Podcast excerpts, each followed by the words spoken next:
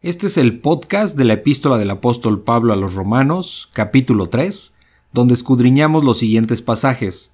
Continuamos con el pasaje Los judíos y la ley, no hay justo, y la justicia es por medio de la fe.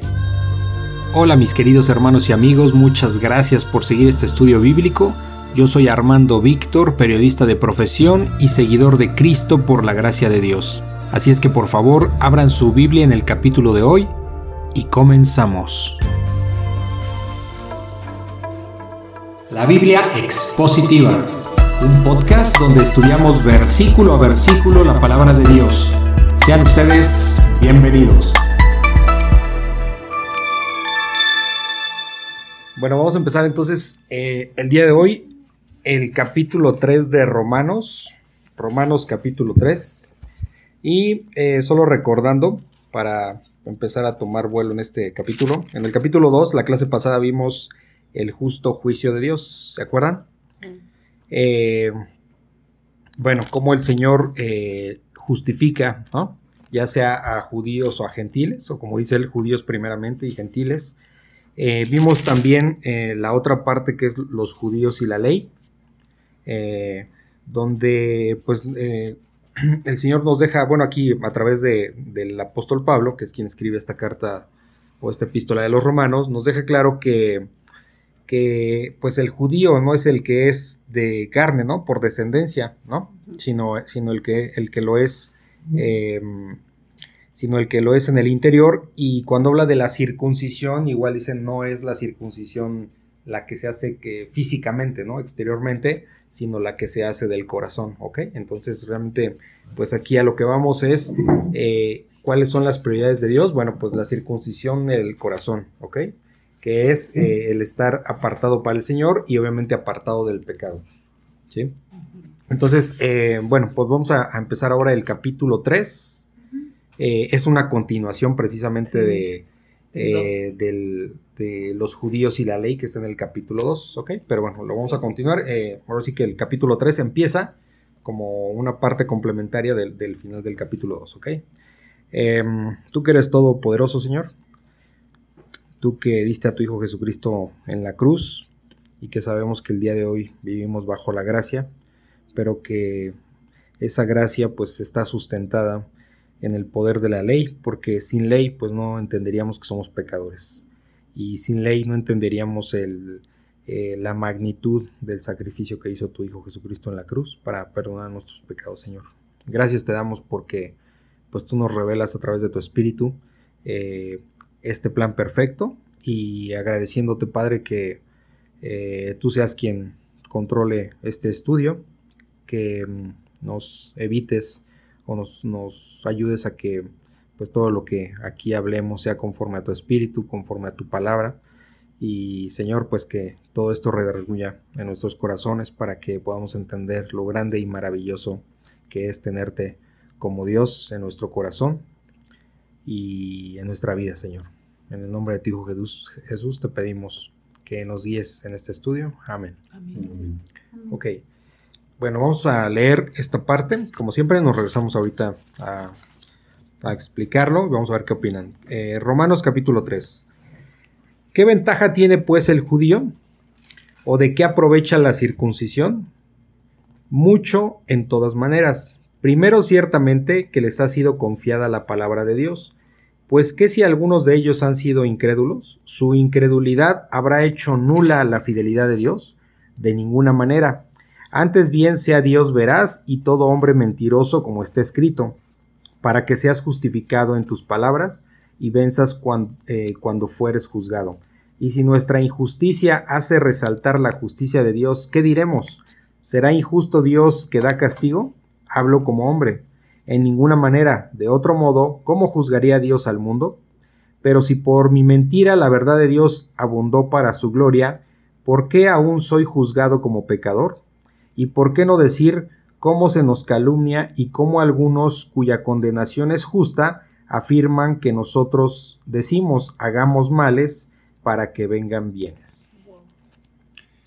Bueno, obviamente aquí como, como todo lo que hemos visto en los primeros dos capítulos de Romanos, hay una profundidad muy grande en su palabra, ¿no? Entonces debemos tener mucho cuidado, no es lo mismo analizar este, prácticamente este evangelio, porque representa, o como lo vimos en, eh, en la introducción, pues esto prácticamente es un evangelio del Señor Jesucristo, y es diferente a cuando vimos, por ejemplo, en Hechos eh, una narración, ¿no? Y, lo que implicaba. Aquí estamos hablando ya de las profundidades, ¿no? Del conocimiento de Dios.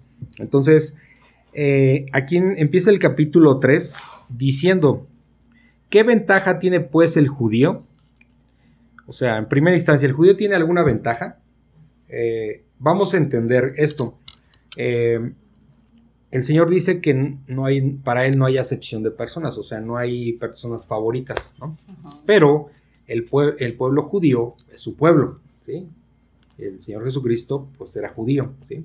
Y así estaba en las escrituras. Entonces, eh, dice, ¿qué ventaja tiene pues el judío? ¿O de qué aprovecha la circuncisión? Recordemos que la circuncisión, ya lo hemos dicho varias veces, pero lo vamos a repetir, la circuncisión era eh, vamos a decir, la marca, por así decirlo, de que era, era eh, ese pueblo. apartado de Dios, o sea, que se apartara de pueblos paganos, ¿sí? Entonces, eh, aquí lo que dice es de qué aprovecha, qué ventaja tiene pues el judío o de qué aprovecha la circuncisión. Y uno pensará, ¿qué tiene que ver la circuncisión con, con, este contexto de, de, de la salvación por gracia, por ejemplo, ¿no? Y en el capítulo 2 dice que tiene mucho que ver. En todas maneras, dice primero ciertamente que les ha sido confiada la palabra de Dios. ¿Quiénes guardaron la palabra de Dios? ¿En manos de quién? ¿Sí saben esto? ¿En manos de quién estuvo eh, el Pentateuco desde que escribió, por ejemplo, desde Génesis? De los judíos. Los judíos siempre estuvieron apartados de pueblos paganos y protegieron la ley, o sea, para nosotros el Antiguo Testamento, o sea, la ley y los profetas, eh, lo cuidaron con mucho celo. Que de hecho los escribas, por ejemplo, ah, cada vez que hacían una copia, porque sabemos que era obviamente a mano, no existía la imprenta, eh, tenían mucho cuidado incluso de la distancia de una letra a otra y de una palabra a otra. O sea, eran muy perfeccionistas porque sabían lo que implicaba la palabra de Dios. Entonces hubo mucho celo en el cuidado de la palabra de Dios. Y eso lo sabemos hoy día porque o la, arqueología lo puede comprobar porque escritos que se han encontrado, eh, básicamente, o fragmentos, mejor dicho, de, porciones de, los profetas o la ley, nos damos cuenta que es lo mismo que estamos leyendo hoy día. Lo que estamos leyendo aquí es lo que está, lo que estaban, eh, en el caso de la ley, por ejemplo, eh, lo que hace dos mil años, por ejemplo, estaban leyendo. ¿Sí me explico? Entonces, gracias a los judíos y que estaban apartados de pueblos paganos y que honraban de esa manera la palabra de Dios, gracias a ellos, pues tenemos aquí hoy día este, en la mano una Biblia que ya tiene el Antiguo y el Nuevo Testamento. ¿Sí me explico? Entonces, hay mucho que agradecerles a los judíos en ese sentido, porque tantos siglos eh, cuidar la palabra de Dios, pues tiene su, importancia, ¿sí? Su importancia. ¿Ok? Entonces eso es lo que hay que entender. Por eso cuando empieza el versículo, eh, perdón, el, capítulo 3 dice, ¿qué ventaja tiene pues el judío o de qué aprovecha la circuncisión? Imagínense, como les, dije, como les dije, la circuncisión era como una, vamos a decirlo así, una marca de que estaban apartados, era el pueblo de Dios. Ese era el, el sello, vamos a decirlo así. ¿sí? Entonces, sí, y vamos a imaginar, si ellos se hubieran mezclado con pueblos paganos, no sé qué hubiera sido de la palabra de Dios. Obviamente el Señor siempre tiene cuidado de esto y, algo hubiera hecho. Solamente estoy hablando una suposición que no es el plan de Dios, simplemente para entender este punto. ¿Qué hubiera pasado? Pues hubieran revuelto ahí entre muchos escritos, ¿no? O hubieran inventado no sé qué cosa, ¿no? O sea, por eso el celo que tuvieron los judíos para cuidar la palabra. ¿Sí me explico? La ley. ¿Ok? Entonces dice, ¿o de qué manera aprovecha la circuncisión? Bueno, se aprovechó, dice, mucho, en todas maneras, por todos lados. ¿Por qué? Porque a través del pueblo judío llegó el Mesías, dentro del plan de Dios, porque a través del pueblo judío tenemos la ley, o sea, el Antiguo Testamento y los profetas, ¿sí se fijan? Varias cosas vamos a analizar aquí. Dice el versículo 2, mucho, en todas maneras, primero, ciertamente, que les ha sido confiada la palabra de Dios, o sea, Dios les dijo, esta es mi palabra. ¿A, quién le dio los diez mandamientos? Bueno, eso es muy rápido. A Moisés, ¿sí? No se lo dio a un pagano, ¿ok? Eh, se lo dio a Moisés, que había crecido como, como egipcio, ¿no? Al final había crecido como egipcio. Sus primeros 40 años, pues fueron como egipcio, ¿ok? Después de que mató, sí, o sea, siendo judío, bueno, sí, o sea, no me voy a meter en esa historia, pero creció como, como egipcio, pues, sabiendo que era su pueblo, hasta que mata al, al, soldado este eh, egipcio, ¿sí? Por cuando ve que están eh, golpeando a un, a un judío y bueno, y escapa, y bueno, ya es la historia, ¿no? 40 años de, exilio, y a los 80 años que el Señor lo llama, pues eh, otros 40 años guiando a su pueblo, ¿no? Entonces, eh, por eso dice aquí que, el, que les, les, fue confiada la palabra de Dios, ¿ok? Dice el versículo 3, pues que si alguno de ellos, eh, algunos de ellos, o sea, algunos de los judíos han sido incrédulos, o sea, ¿qué pasa si algo que, porque alguien dirá, bueno, sí, pero pues pecaron contra Dios y, y blasfemaron y todo, ok, no somos diferentes a ellos, me explico en ese sentido. Entonces, pero dice la pregunta que hace aquí Pablo, su incredulidad, o sea, el no creerle a Dios, su incredulidad, ¿habrá hecho nula la fidelidad de Dios? O sea, ¿habrá este, perjudicado las promesas al, pueblo judío? Pues no, obviamente que no. O sea, porque Dios es fiel. Nosotros, seres humanos, seas judío, seas gentil, somos de lo peor. ¿sí? Pero, pero eso no invalida, eso no invalida que este, eh, la fidelidad de Dios que muestra eh, en todo lo que hace, ¿no? Es como si ahora nosotros, por ejemplo, digo, sería una equivalencia en nuestros días, es como si, bueno, voy a poner mi ejemplo, voy a poner yo ejemplo, a lo mejor yo estoy predicando la palabra, y me equivoco y peco, ¿sí? ¿Eso va a invalidar lo que yo les he explicado? No, porque la palabra de Dios es perfecta, yo soy el que no soy perfecto y soy, pecador y yo soy el que fallo, la palabra de Dios no, ¿sí me explico? Por eso dice, maldito el hombre que confía en el nombre. Por eso ustedes no, jamás deben de confiar ni en mí ni en ningún ser humano. Siempre es en la palabra de Dios, que es Dios mismo. ¿Sí me explicó? A través de la palabra conocemos a Dios. Entonces nosotros tenemos que confiar porque entre más nos conocemos, pues más vemos los pecados de cada uno, pues somos pecadores, ¿me explico? Pero nuestra fe no está en una persona, ni en mi esposa, ni en mi esposo, ni en mis hijos, no, está en Dios, mismo. ¿sí? Y a través de su palabra es como Él muestra su fidelidad. Entonces lo que dice aquí Pablo, su incredulidad habrá hecho nula la fidelidad de Dios, pues obviamente que no. Dice el versículo 4, de ninguna manera, antes bien sea Dios veraz, o sea, verdadero, y todo hombre mentiroso como está escrito, o sea, por supuesto, o sea, Dios siempre va a ser verdad, ¿sí? Y el hombre pues mentira porque es parte de, los pecados que tenemos, ¿me explico? Eso eh, viene, como está escrito, aquí el apóstol Pablo se refiere al Salmo 51. Este dice, el Salmo 51 dice, contra ti, 51.4, contra ti, contra ti, eh, solo he pecado y he hecho lo malo delante de tus ojos para que seas reconocido justo en tu palabra y tenido por puro en tu juicio. ¿Sí? ¿Qué sucede aquí? Y eso lo vamos a ir notando en los siguientes versículos. Así como se nota nuestro pecado, nuestra incredulidad, lo malo que somos, eso a su vez contrasta con lo perfecto que es Dios. ¿Sí me explico? Em, estaba leyendo un... No se me ocurre otro ejemplo, pero estaba leyendo a John MacArthur que puso un ejemplo muy bueno, que dice que es como cuando tú ves una piedra preciosa o una joya y la ponen sobre, sobre un tapetito negro opaco, ¿no? De ese como de terciopelo, no sé cómo se llama, ¿sí? ¿Por qué lo ponen ahí? Pues porque ahí resalta un montón en lo opaco y oscuro, si ustedes quieren, resalta lo brilloso y, lo precioso de esa joya. ¿Sí, ¿Sí me explico?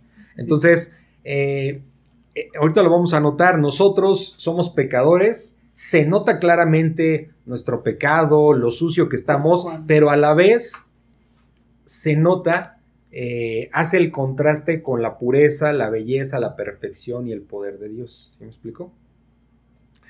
Es como para poder entender, para poder entender qué es lo negro, necesitamos también entender qué es lo blanco. ¿sí? Para poder entender lo frío, necesitamos también entender el, concepto de caliente. ¿Sí me explicó? son polos opuestos. Porque si viéramos algo caliente pero no entendemos lo que es frío, pues no habría forma de cómo entender uno u otro. ¿Sí me explico? Entonces, es un poco, estoy poniendo ejemplos muy simplones, pero es para dar a entender, ¿sí? Entonces, ¿por qué nosotros, por ejemplo, viviendo aquí en Querétaro, decimos, híjole, eh, agradecemos a Dios que nos tenga en un lugar tranquilo, con seguridad? ¿Por qué? Porque los que venimos de la Ciudad de México tenemos ese contraste. O sea, un caos, pérdida de tiempo en el tráfico, inseguridad, en fin, ¿sí? Estrés, todo. Entonces, hay un contraste. Por ejemplo, la, gente que vive aquí en Querétaro, que nació aquí, no tiene ese contraste y dice, hay mucho tráfico, por ejemplo, ¿no? Y nosotros que venimos de un mundo de tráfico, dices, no, hombre, esto no es nada. ¿Por qué? Porque tenemos ese contraste, ¿sí se fijan? Entonces, es un poco lo que vamos a notar ahorita aquí en las escrituras, esa situación, cuando dice que si si su incredulidad habrá hecho nula la fidelidad de Dios, y, y Pablo dice en el 4, en el versículo 4, de ninguna manera, antes bien sea Dios verás y todo hombre mentiroso como está escrito, para que seas justificado en tus palabras y venzas cuando fueres juzgado. ¿sí? Eh, y aquí viene el... Ajá, dice, aquí va a venir el contraste en el versículo 5, dice, y si nuestra injusticia, o sea, nosotros seres humanos, y si nuestra injusticia hace resaltar la justicia de Dios, ¿qué diremos? ¿Será injusto Dios que da castigo? Hablo como hombre, o sea, una expresión directamente de Pablo. Dice el versículo 6, en ninguna manera, de otro modo, ¿cómo juzgaría Dios al mundo? O sea, ¿cómo juzgaría Dios al mundo? Si fuéramos iguales a él. Si fuéramos, si no entendiéramos esa diferencia. Voy, voy a ser más específico para ayudar. Nosotros entendemos nuestro pecado y que somos de lo peor gracias a la ley. Porque la ley es la palabra, es la ley perfecta de Dios. La ley no tiene error.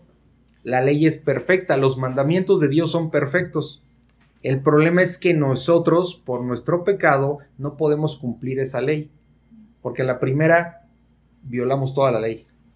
Eh, eh, mentimos una vez, ya, ya, ya se acabó la perfección, pero no de la ley, sino de nosotros. Obviamente somos pecadores, ¿sí me explicó? Pero ¿quién nos revela eso? La ley, que es pura y es santa de parte de Dios. El problema es que la ley es perfecta y no podemos cumplir, porque esa ley la hizo Dios, la hizo un perfecto, que es Dios. Entonces, de esa, pero de esa manera nos podemos dar cuenta lo pecadores que somos, porque dentro de, los, como les digo, ahí se conocen 10 mandamientos, hay muchos, pero bueno, hay 10 eh, que son muy conocidos. No mentir, ¿no? Yo no sé cuántas veces hemos mentido en nuestras vidas y no nos consideramos mentirosos, pero alguna vez ya mentimos. Entonces, el Señor que dice que cuando, cuando violamos una, una, una de sus leyes nos hacemos transgresores de toda la ley. O sea, ¿por qué? Pues porque es perfecta su ley. Entonces, su ley es perfecta, nosotros somos pecadores y no podemos cumplirla. Nosotros no tenemos capacidad de cumplirla. ¿Sí se dan cuenta? Pero gracias a la ley podemos ver lo pecadores que somos. ¿Ok? Ok, voy en esa parte porque obviamente hoy día estamos en tiempo de gracia, pero ahorita me quedo ahí para que no nos confundamos, ¿ok? Dice, dice ah, otra vez el 5, y si nuestra injusticia, dice Pablo, hace resaltar la justicia de Dios, o sea, nuestros pecados, pues obviamente resaltan que la ley es perfecta, ¿qué diremos? ¿Será injusto que, que Dios, eh, perdón, será injusto Dios que da castigo? Pues obviamente que no, ese es el pago que se tiene que dar. Eh, hablo como hombre, dice el versículo 6, en ninguna manera, de otro modo, ¿cómo juzgaría Dios al mundo? ¿Cómo Dios va a juzgar al mundo si no tuviera su ley perfecta? ¿Se acuerdan que poníamos el ejemplo aquí de, de que si yo tengo un niño chiquito y llegamos a vivir esta casa nueva y el niño anda por todos lados, no pasó nada, ¿no? Pero desde el momento en que yo digo, hey, prohibido pasar a la cocina, que es el ejemplo que siempre pongo para, porque es muy claro dentro de una casa, por ejemplo, ¿no? Prohibido entrar a la cocina. No quiero que por ningún motivo pases esta raya de la cocina, ¿sí? Porque ahí hay mucho peligro. Entonces, en ese momento, cuando yo ya puse como padre de familia una regla a seguir, pues ahora sí, si el niño cruza esa línea, ahora sí va a tener un problema, porque yo ya lo dije. Mientras yo no dije nada, no pasa nada, él entraba, salía sin problema, ¿no? Sí, es como los reglamentos. Los reglamentos, exactamente. Llegas a un lugar y si no, si no, te dicen, sí. Pues siempre este, prohibido entrar con alimentos. Pues Sí. te metes con alimentos. Exacto, exacto. Entonces, pero ya cuando hay una ley, si no hubiera una ley que dijera eh, que, está, que, que va a ser infracción, vas a tener una multa por manejar con el celular mientras estás con el celular en la mano, si no existiera esa regla, no pasaría nada. Pero desde el momento que ya existe esa, esa ley de tránsito, de que va, pues vas a ser multado si te ven manejando y con el celular en la mano, ¿no? Entonces, eh, es eso, por eso dice aquí Pablo, eh, dice el versículo 6, eh, de otro modo, ¿cómo juzgaría Dios al mundo? O sea, ¿cómo, va- ¿cómo sería Dios, cómo juzgaría Dios al mundo si no hubiera puesto sus leyes? No habría forma de juzgarnos porque no, pues nadie nos dijo que había, que mentir era pecado, por ejemplo, ¿sí? Que, que- que robar era pecado. Pero ¿qué vimos en, la, en el capítulo 2? Que Dios, esa ley la ponen, toda esa ley está en nuestro corazón. No necesitamos ir a la escuela para saber que mentir está mal. ¿sí? No necesitamos ser chinos para saber que del otro lado del mundo mentir está mal. O sea, mentir está mal en todos los tiempos del ser humano y en todos los lugares. O sea, son leyes universales. ¿Por qué? Porque Dios la puso en nuestro corazón, que fue lo que vimos en el parte del capítulo 2, ¿no? Entonces, eh, dice, juzgará Dios al mundo, dice, pero si, pero, eh, pero si por mi mentira la verdad de Dios abundó para su gloria, porque aún soy juzgado como, porque aún soy juzgado como pecador, ¿sí? Eh, dice el versículo 8, y por qué no decir, eh, como se nos calumnia y como algunos cuya condenación es justa, afirman que nosotros decimos, hagamos males para que vengan bienes. ¿Sí?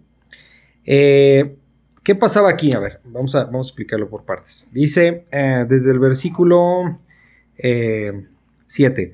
Pero si por mi mentira la verdad de Dios abundó para su gloria, o sea, como les digo, en- entre más nos sale nuestro pecado, Dios más se glorifica porque vemos la perfección de Dios, ¿no? En ese contraste.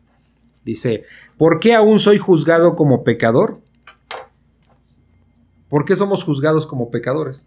Pues porque, porque violamos la ley de Dios, ¿me explico? O sea, estamos, tenemos, hay una afrenta a Dios. O sea, si tú pusiste una regla aquí en tu casa, Arturo, y los niños no obedecen, están violando y están retándote prácticamente. Se han vuelto, en- se han puesto en contra tuya, por- porque tú siendo la autoridad pusiste una regla y, Y la No y y la están respetando, ¿no?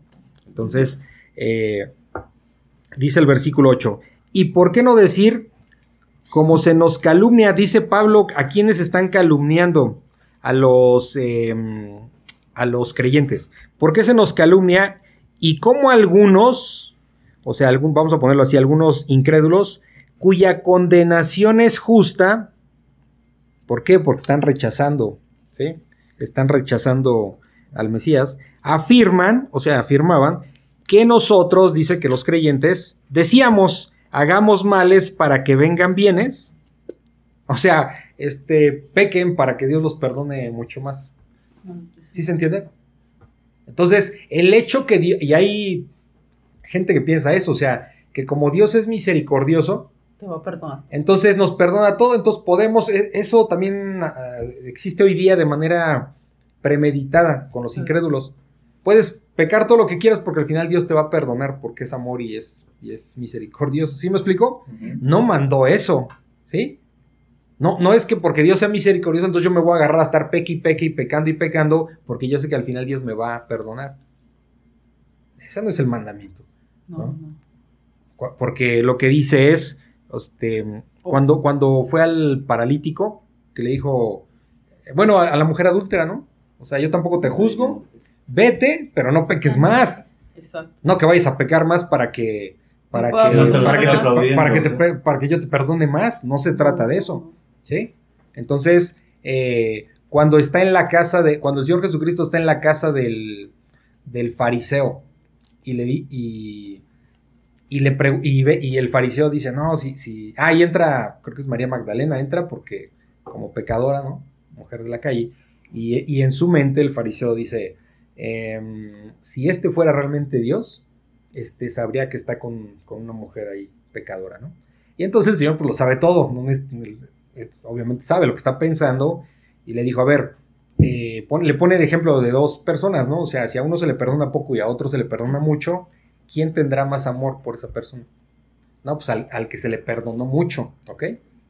Entonces, obviamente va a haber más agradecimiento al que se le perdonan más pecados, pero, pero eso no significa que tenemos que pecar un montón para poder estar, eh, para que Dios nos perdone mucho. ¿Sí me estoy explicando?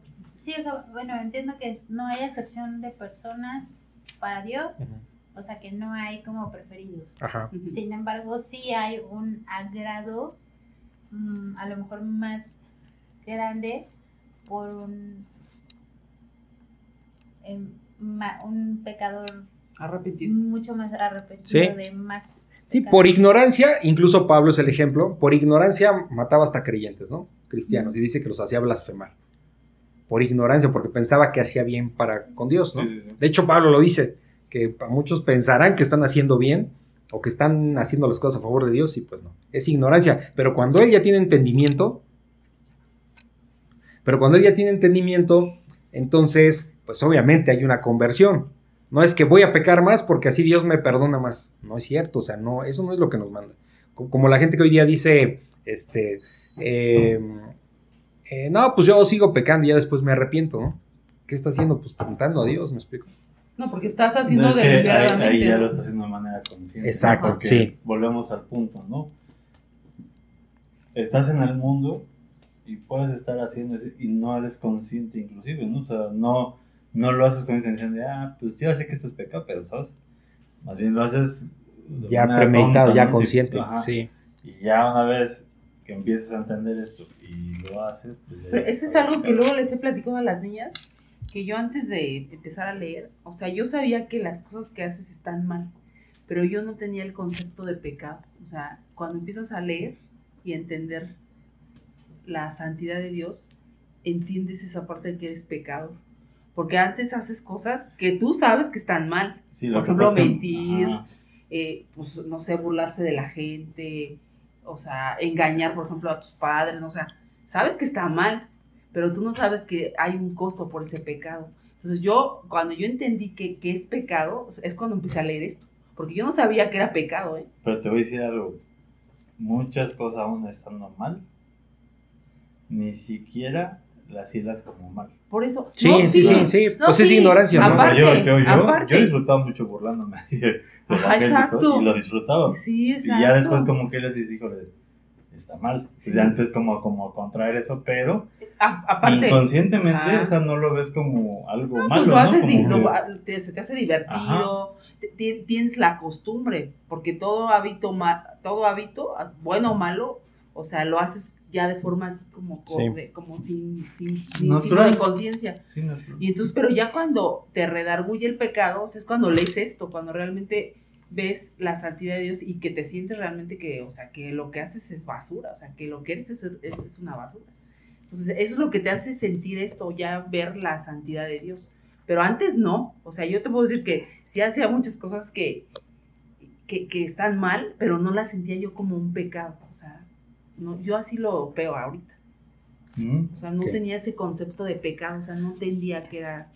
Pues sí, o sea, me equivoco y. No, de Sí. hecho la palabra pecado yo creo que hasta la, la relacionaba uno más con temas de religión. ¿no? Exacto, O sea, como ¿no? que... Bueno, yo. o No con tu vida Sí, personal. no con tu vida Exacto. personal, como que... o- o- Y, y- pero sí uno lo sabe, por- pero como que lo esconde, ¿no? Ajá. O sea, Sí, como sí, que lo cauterizas, o sea, como que no es tan importante eso. o- ¿no? o también los Hasta- pecados los ves así como que la gente que mata o que roba. No, pues ellos sí son malos, o sea, yo. Pues yo digo mentiras, ¿no? Y le veo la cara a la gente, o no sé, o me burlo de la gente. Pero eso no es tan grave, o sea. No, te justifica. O sea, Te eso justifica. como que todo el mundo hace esto y todo el mundo dice Eso no es malo. yo, ¿por qué no? Y, o sea, y cuando te das cuenta que, o sea, que estás transgrediendo la ley de Dios, porque a él no le gustan esas cosas. Pero eso es cuando empiezas a conocerlo a él. Ok, entonces después seguimos en Romanos 3, Sí, capítulo, sí. versículo 9. No hay justo, dice. ¿Qué pues? ¿Somos nosotros mejores que ellos? En ninguna manera, pues ya hemos acusado a judíos y a gentiles que todos están bajo pecado, como está escrito. No hay justo ni aun uno. Ajá. No hay quien entienda. No hay quien busque a Dios. Todos se desviaron. A una se hicieron inútiles. No hay quien haga lo bueno. No hay ni siquiera uno. Sepulcro abierto a su garganta.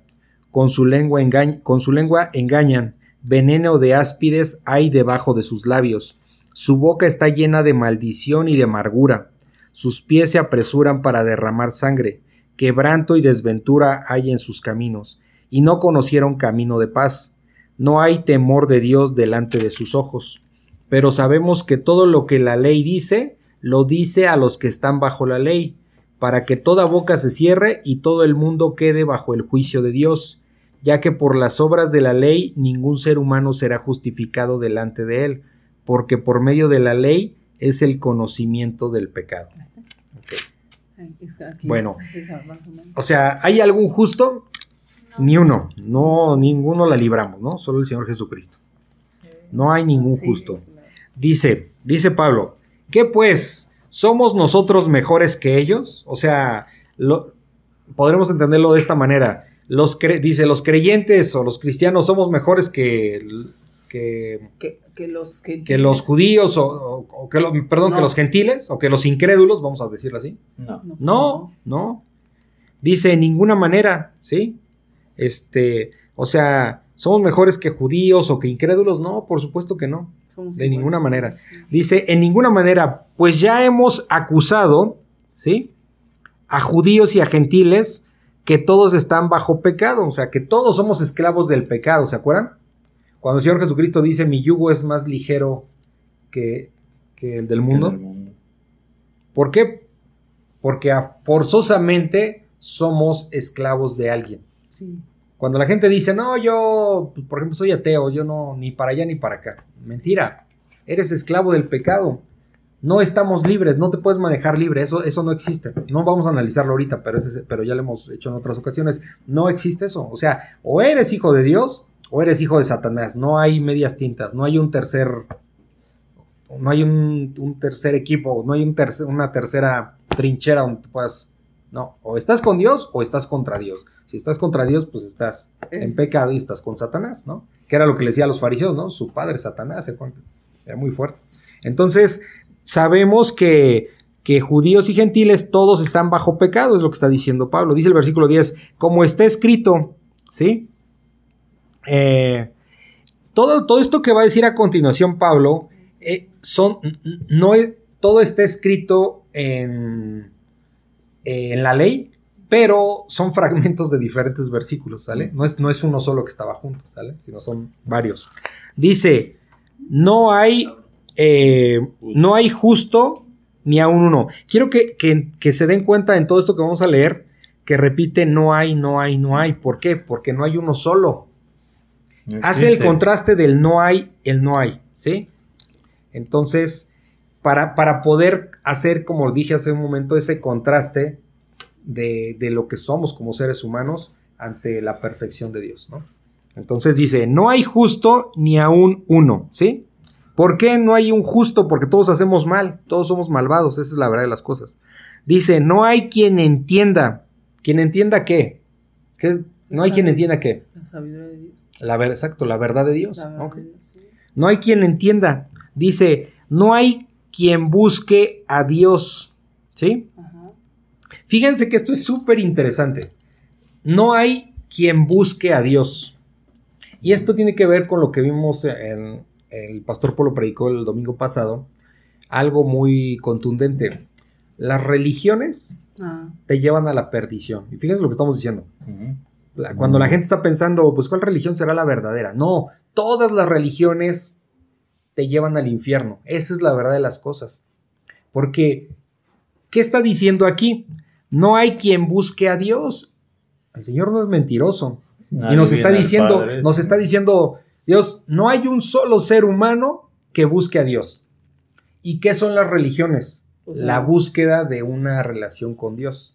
La búsqueda a través de sus propias reglas, porque cuando analizamos las escrituras nos damos cuenta que, que una cosa es la palabra de Dios para vivirla y para obedecerla, y otra cosa muy diferente es las religiones que el, hom- que el hombre ha creado. Sea lo que sea, católicas, cristianas, en el entendido como religión, no como una relación personal con Dios, no estoy hablando de eso, eh, mormones, testigos de Jehová, budistas, en fin, todo lo que pueda haber. Sus reglas y sus necesidades. ¿no? Ah, sí. Entonces dice, no hay quien busque de Dios, pero la gente anda buscando a Dios en, en las religiones. Entonces, ¿qué significa? ¿Dios es mentiroso? No, por supuesto que no. Entonces, el hombre quiere buscar a su manera a Dios y eso no hay forma. No hay forma, sí. Eso a dónde nos lleva derechito al infierno. Entonces, toda religión, fíjense nada más lo que estamos diciendo, toda religión no es de Dios. Toda religión nos está llevando camino al infierno, y, o sea, a la perdición. Porque lo que está aquí en las escrituras lo hemos visto así categóricamente, es Dios queriendo que, nos alejemos del pecado, que seamos, eh, que nos alejemos y que, lo, que, que llevemos una relación personal con Él. Él nos llama, porque no hay quien busque de Dios. Nosotros no estaríamos aquí estudiando la palabra de Dios si no fuera porque el Señor nos ha llamado, de una u otra manera. Cuando nosotros pensamos que nosotros andábamos buscando a Dios, pues era porque Él ya nos estaba, ya nos había llamado desde antes, ¿no? Sí. ¿Sí se dan cuenta? Entonces, fíjense qué profundo es esto, que cuando dicen no hay quien busque a Dios, y la gente anda buscando a Dios en las religiones, entonces no anda buscando a Dios, anda buscando su propia, su propia, este, su propio Su propio Dios. porvenir, su, su propio estilo de vida, es lo que está buscando. No está buscando al Dios de las Escrituras. ¿Sí se dan cuenta? Entonces, dice, no hay quien busque a Dios, dice el versículo 12. Todos, o sea, así como no hay, no hay justo, no hay quien entienda, no hay quien busque a Dios, dice después, todos se desviaron, o sea, ni uno solo llegamos a Dios. Todos, todo ser humano, todos se desviaron, a una se hicieron inútiles. Fíjense qué fuerte. Cuando la gente, o cuando incluso hay, eh, puede haber incluso hermanos que a lo mejor se jacten de, de enseñar bien, y a lo mejor puede que sea cierto, pero o, o tener ciertos dones y eso, pues no te puedes jactar absolutamente de nada. Dice que todos somos unos inútiles. ¿De qué me puedo ja- jactar? Si a lo mejor estoy aquí yo, por ejemplo, enseñando, pues es por la gracia de Dios, no es por mí. Si alguien tiene más fe, que eso lo platicaba con, con Víctor, ¿te acuerdas? Cuando tuvo el accidente y que lo apachurraron dos trailers, quedó su camioneta como acordeón. ¿Sí nos ubica? No. eh, quedó su camioneta como acordeón. serio? Sobrevivió. O sea, gracias a Dios. Ay, de la iglesia. Y entonces, ¿qué, qué sucede? que su- sí, es un milagro, tal cual. Ves Sí, las imágenes y, o sea, pues aquí se Pues murió era para que se hubieran muerto Los- y no, ¿eh? ni el perrito se murió, fíjate, Dios los guardó. Apachurrado en la camioneta quedó levantada como acordeón aparte, entre dos trailers. No, no, impresionante. Que según los carros ya Y- están hechos para eso, pero aún así. No, sí. Pero bueno, es un milagro. Entonces, no, no están, algo que platicamos es que, pues, ¿qué pasa después de una situación así? Sales fortalecido en la fe, ¿no? Ah, sí, ¿qué le dije? Sí, y le digo, tocayo, le digo, le digo y, y lo chistoso es que ni hiciste nada, porque todo lo hizo Dios. Ay, Y es eso. y Sí, o más fe sea, ahora. le, digo, y- bueno, ya bromeando, le digo, andas presumido que tienes más fe que nosotros, ¿no? Eso ya fue más broma, ¿no? Pero, pero era eso. O sea, ni, sale fortalecido en la fe, confiando más en Dios, pero no hizo él nada. Todo lo hizo Dios, ¿sí se dan cuenta? Entonces, por eso somos unos inútiles, sí me. O sea, por ejemplo, de, de todo esto que, que dice, pues realmente Dios tiene absoluto control de todos. O sea, si. Él nos quisiera en este momento quitar los pecadores, lo hace, ¿no? Sí, Sin embargo, Él entiendo que nos da la, el libre albedrío de poder llegar a Él a través de la verdad que es su Hijo y todo el sacrificio que Él hace, ¿no? De creer en él. sí, Pero no es que, porque es que cuando estamos fuera de Cristo, pues dis- puedes leer esto y decir, no, pero pues, ¿por qué somos tan pecadores y por qué Dios permite eso? Pero realmente sí Él, él nos está trabajando, ¿no? Para que nosotros Sí. vayamos. de hecho dice que que busca, para- dice que busca verdaderos adoradores. Y esa es la verdad. Y también en parte, bueno, entiendo yo que si fuera de otra manera, como dice Mel, ¿no? Si Dios quisiera, pues te quita lo peor, efectivamente. Él puede hacer lo que quiera. su gloria, Sí, ¿sabes? Ah, exacto. sí. Ahí es donde Él se glorifica, o sea, en, en nuestras debilidades, porque saca lo peor del mundo para perfeccionarlo. Entonces ahí es donde Él se glorifica, donde dice, ahí Exacto. está. Un, un ejemplo muy simplón. Si Melissa, eh, Aquí hay un versículo de que dice- por ejemplo, tú Arturo amas a Melissa porque ella te escogió como marido, por ejemplo, ¿no? Voluntariamente. Pero si hubiera sido como un acuerdo, vamos a decirlo así, no sería lo mismo. ¿Sí me explico? Sí, que te obligado. Que haya sido forzada, ya ves que hay matrimonios forzados. ¿no? Que haya sido forzada, pues te tienes que casar con él. No hay amor ni nada. y- En contra de mi voluntad, diría Melissa. Entonces, eso no es amor, ¿me explico? Entonces eso es como. O sea, forzado. Sí. Ahora entendemos que es amor, digo, hoy entendemos, ¿no? Que es una decisión, no es un sentimiento. ¿no? Pero en este ejemplo, eh, ¿por qué amas a la persona? Porque está contigo, porque te acepta, ya sea el hombre o la mujer, te acepta como eres, ¿sí? O sea, me refiero con tus virtudes y tus defectos, ¿me explico? Sí, pero no hubo Entonces, una a fuerza. Pero no fue a fuerza, exactamente. Exacto. O sea, decides estar con esa Y- persona. y ¿no? Dios Y- quiere y que así lo adoremos. Entonces, esa cuando el Señor busca verdaderos adoradores es, pues, ¿cómo le vamos a adorar? A través de la obediencia. ¿Sí? Entonces, a través de la obediencia es como podemos adorar a Dios. No con palabras, digo, porque, digo, no es que esté mal, por supuesto, pero donde ver- verdaderamente se ven la- es en el, en el fruto del Espíritu, ¿sí? O sea, en las obras a consecuencia de vivir bajo, Bajo, el bajo el seguro cobijo de, de- de Dios. de Dios, ¿sí me explico? Entonces, eh, bueno, entonces dice que pues a todos se desviaron, a una se hicieron inútiles, o sea, no hay nadie que la libremos ahí, no hay quien haga lo bueno, fíjense, las cosas buenas que según hacemos, pues ni siquiera son de nosotros, No. esas, esas Dios las pone. No hay quien haga lo bueno, no hay ni siquiera uno. O sea, uno solo no hay. El único que cumplió la ley fue el Señor Jesucristo. Por eso toda la gloria y la honra es para Él. ¿sí? Entonces, eh, dice el versículo 13, "Sep- fíjense qué fuerte, sepulcro abierto es su garganta. ¿Sí? Sepulcro abierto es su garganta. ¿Qué está diciendo? Que del ser humano, cada vez que abrimos la bocota, sin Dios, solo salen blasfemias y solo sale inmundicia, solo sale pecado, porque no hay nada bueno en nosotros. ¿Sí se dan cuenta? Dice sepulcro abierto. O sea, ¿qué, hay, qué es un sepulcro? Pues donde está un muerto. ¿Y cómo huele un muerto? Apesta. Y, y así son nuestras, el pecado que llevamos dentro. ¿sí? Entonces, cada vez que abrimos la boca sin Cristo, pues ¿qué viene? Sepulcro abierto es su garganta, dice. Con su lengua engañan. ¿Sí?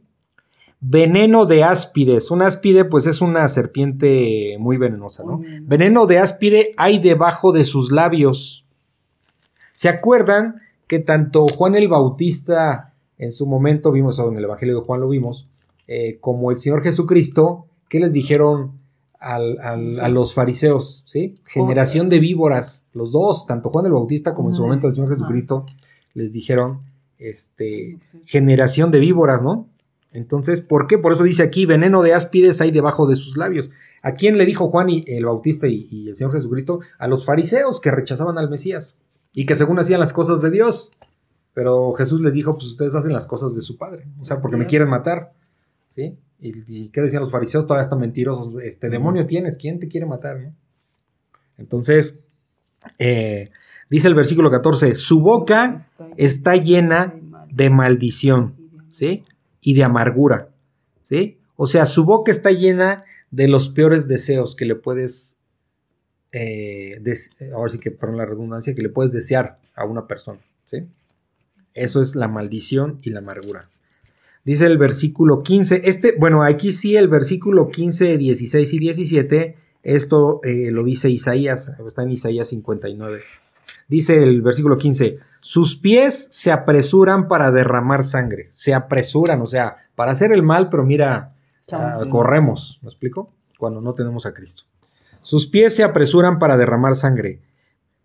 Quebranto y desventura hay en sus caminos, ¿sí? Fíjense, quebranto y desventura hay en sus caminos. ¿Qué quiere decir? Que por donde quiera que pase el ser humano pecador, hace un desastre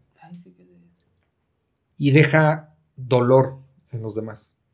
¿Sí se fijan? Quebranto y desventura. ¿sí? O sea, daña a todos y deja dolor. Dice, quebranto y desventura hay en sus caminos. Ok. Dice, versículo No 17. conocieron camino de paz. No, no hay camino de paz. Ah, por ejemplo, una persona estaba platicando que un día tuvo un incidente con, con, con una persona. Dice, no me di cuenta. Dice, fue, yo me equivoqué, pero se me metió. Yo traía el teléfono y este, se me metió eh, como, como de una banqueta por ahí así. Y no lo vi que venía del lado derecho, porque no tenía por qué meterse, pero se mete y como que no lo dejó pasar, ¿no? O sea, se- se- pero pues, pues, simplemente algo así sencillo, no te dejan pasar cuando te vas a meter un carril que eso pasa mil veces en la vida, ¿no? No pasa nada. Y dice que se le cierra el señor y que se baja con un cuchillo larguísimo. Y que bájate. O sea, dice, nomás por eso. Entonces yo la... Y bueno, ya platicó que dijo, no, ¿cómo que me voy a bajar? Pues te trae un cuchillo, ¿no? Y, y- y, bueno, ya se imaginarán todo tipo de insultos. Pero lo que yo le explicaba después, mira, le decía, mira, antes yo, cuando, sin Cristo, pues obviamente diría un montón de cosas, ¿no? Pero la verdad es que hoy día entiendes que más que sentir odio o resentimiento por esa persona, eh, eh, eh, sientes como tristeza porque para que alguien llegue a ese nivel de violencia es que su vida no está bien. No, está Una persona que está bien emocionalmente, que está bien en su familia, y no me refiero bien económicamente, bien en general, no, no, no se va a poner así de loco o histérico. Entonces, si una persona hace, se pone así de histérico, de loco y de querer matar a alguien, pues este, tiene, imagínense los problemas que tiene en su familia, en su corazón, en los amigos, en el trabajo, donde sea. O sea, realmente es como, híjole, qué, qué tristeza porque, porque no la está pasando bien. Y, y es como una olla express. Cuando empieza a sonar la valvulita, pues es porque la presión está fuerte, ¿no? Entonces, cuando vemos que una persona anda así todo loco, pues es que la pasa muy mal. No es que se salga con la suya, la pasa muy mal en su vida. ¿Sí se dan cuenta? ¿Y qué tanto daño puede causar una persona así? Quebranto y desventura hay en sus caminos, ¿ok? Dice el versículo 17, y no conocieron camino de paz, ¿sí? ¿Por qué no conocieron el camino de paz? Porque el ser humano somos conflictivos. ¿Se acuerdan que les dije que, que había un dato muy interesante que en toda la historia, no, no, sinceramente no sé a partir de cuándo, a partir de qué época, pero eh, hicieron ese, se- ese análisis, pero eh, durante, el- durante el- la historia del ser humano solamente han existido 30 años de paz, una suma de 30 años de paz mundial. O sea, siempre hay un conflicto, si no es en el otro lado es aquí, si no es en otro continente, si no aquí, si no aquí, o sea, siempre hay un ¿De 30 conflicto. años? Una suma de 30 años de paz en el mundo. No, no, pues no es nada. ¿Qué, qué nos dice eso? Que somos buenas personas, como la gente vive engañada, dicen, no, pues es que sí, o como dice López Obrador, ¿no? O sea, somos pueblo bueno, no, estás perdido, o sea, no, No.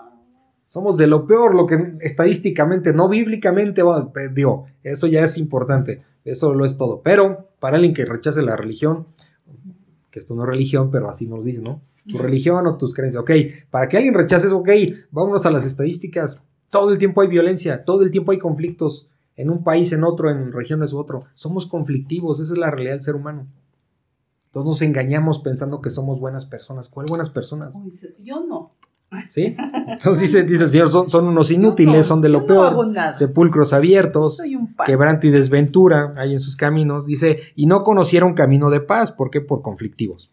Dice el versículo 18, no hay, y esta parte es muy fuerte, no hay temor de Dios delante de sus ojos. ¿Sí?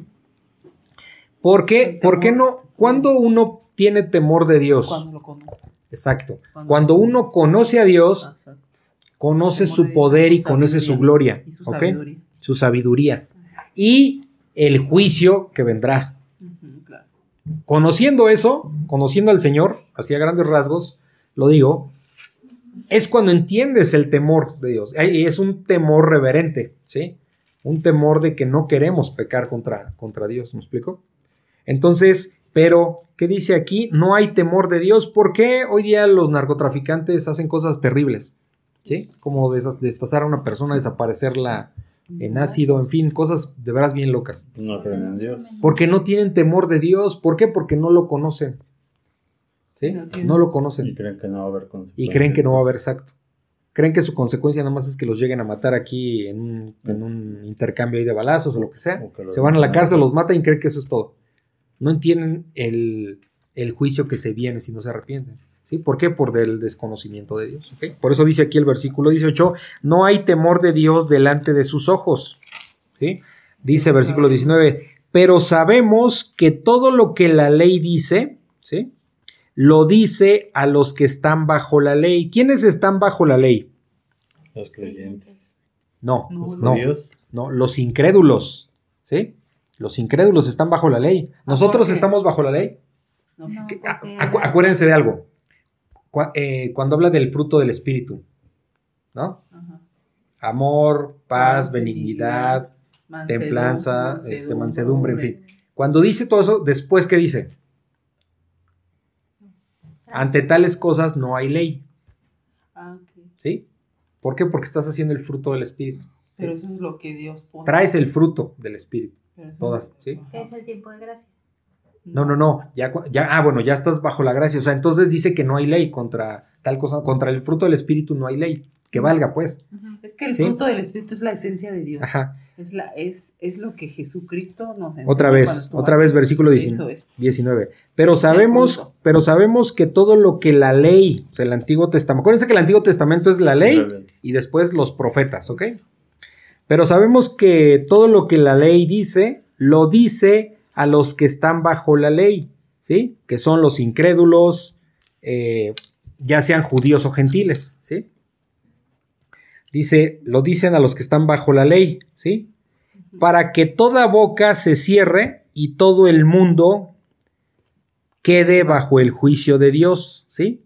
Es decir, no hay quien pueda enfrentar el juicio de Dios. ¿Por qué? Porque si dice que no hay uno solo justo, no hay uno que, que libremos la ira de Dios por, por pecar, eh, por, por agraviar su ley. ¿Sí me No, explico? porque, o sea, estamos en una condición aquí, ¿no? Y es como, bueno, yo lo veo así, es nuestra condición. Muchas veces no entendemos. Sin embargo, pues es que Dios nos dice en su palabra todo lo que va a pasar, ¿no? Sí, sí, sí. Entonces dice lo que ah, dice, mm, ok, versículo 20. Ya que por las obras de la ley, ningún ser humano será justificado delante de él. Por las obras de la ley. ¿Sí? O sea, obedeciendo la ley. ¿Qué querían hacer los fariseos? O- obedecían la ley. Segundo. O sea, e- es lo mismo que hoy, hoy día sucede. La gente piensa, y casi en prácticamente todas las religiones te plasman lo mismo. Tú vas a ser salvo por obras, por hacer cosas buenas. Y eso es una mentira. No se pero- puede, es imposible. pero- pero porque no, porque si, si es bajo la ley, ya estamos perdidos, porque somos pecadores. Todos los días cientos de pecados la vamos podemos tener. transgredir en momento. No podemos. Ya explicamos eso. O sea, por la ley, la perfección de la ley, no la podemos cumplir. Pero, pero nuestro pecado. nosotros como cristianos, si hacemos las cosas de forma religiosa, o sea, por ejemplo, de ir al servicio, nada más dedicarse, eso también es, eso también es una religión. Sí, o sea, O sea, si tú no tienes una relación con Jesús, que es aprender de él y, y llevar, a- o sea, lo otro es lo mismo, ¿eh? o sea, lo Ah, que pues está, sí, nada lo más. que estábamos Es religiosidad. con- Cumples nada más con Exacto. tu- Es lo mismo, de hecho, de hecho Polo lo dijo. Y lo que les día. estoy diciendo, o sea, lo que Eso hablamos, lo o sea, las también. religiones no te llevan a Dios, eso es un Sí, hecho. eso lo dijo. ¿sí? Y también nosotros como cristianos podemos hacer una religión. Podemos caer en eso. Sí, sí, sí. Dice otra vez 20, ya que por las obras de la ley ningún ser humano será justificado delante de él. Si alguien pudiera, ya vimos que no es posible, pero si alguien dijera yo, pues yo puedo salvarme por mis obras, Mm. es una blasfemia, porque primero le estoy diciendo a Dios que es un mentiroso, fíjense lo fuerte. Y aparte estoy menospreciando que el Señor Jesucristo murió en la cruz por nuestros pecados. ¿Por qué vino? Si, no, si nosotros pudiéramos salvarnos a nosotros mismos, entonces. Jesús, ¿por qué vino? ¿Por qué murió en la cruz? ¿Por qué dio no su vida por los pecadores, por todo el mundo? ¿Sí? ¿Se dan cuenta porque es una blasfemia? O sea, es una afrenta a Dios, es una grosería, un insulto. ¿Sí? Sí. Le estoy diciendo a Dios mentiroso y aparte le estoy diciendo, ¿sabes qué? Creo que te equivocaste porque pues yo me puedo salvar solito. No me es suficiente. Exacto. Exacto. ¿Sí se dan cuenta? Entonces hay que tener cuidado con eso. Dice, ya que por las obras de la ley ningún ser humano será justificado delante de él. Aquí viene lo importante. Porque por medio de la ley es el conocimiento de pecado. ¿Sí? ¿Sí? Pero solo eso. O sea, la ley nos revela lo pecadores que somos, porque la ley dice, no mentirás, ¿sí? No desearás la mujer de tu prójimo, no robarás, No ¿sí? matarás. No matarás, en fin, varias cosas, ¿sí? Entonces, y no la podemos cumplir. Entonces, la- a través de la ley tenemos conocimiento del pecado, pero la ley no nos libra del pecado. Al contrario, nos condena. ¿Por qué nos condena? Pues porque es una ley perfecta que Dios puso. Y nosotros somos pecadores y no la libramos. Y no la vamos Entonces nos está condenando. ¿Sí se fijan? Lo perfecto de Dios nos condena a nosotros. Fíjense. Por eso no podemos confiar. Por en eso- eso. ¿Sí se fijan? Sí. Entonces aquí viene, eh, vamos a decir, la, el respiro que el Señor nos va a dar. Dice, ¿tiene alguna duda hasta aquí? No. No. ¿No? Bueno, Romanos 3:21, la justicia es por medio de la fe.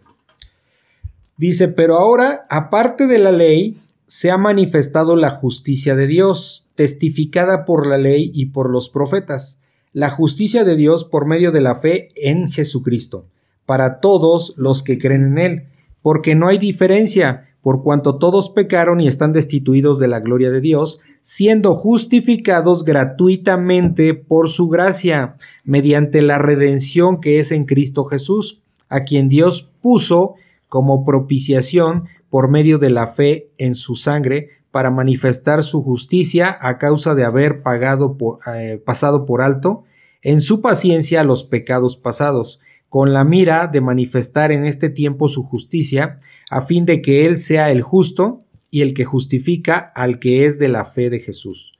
¿Dónde pues está la jactancia? ¿Queda excluida? ¿Por cuál ley? ¿Por la de las obras? No, sino por la ley de la fe. Concluimos pues que el hombre es justificado por fe sin las obras de la ley. ¿Es Dios solamente Dios de los judíos? ¿No es también Dios de los gentiles? Ciertamente también de los gentiles, porque Dios es uno y Él justificará por la fe a los de la circuncisión y por medio de la fe a los de la incircuncisión. Luego por la fe invalidamos la ley en ninguna manera, sino que confirmamos la ley. Bueno, parece un poco confuso. Ahorita se van a dar cuenta que, que es impresionante esto. Empieza diciendo el versículo 21.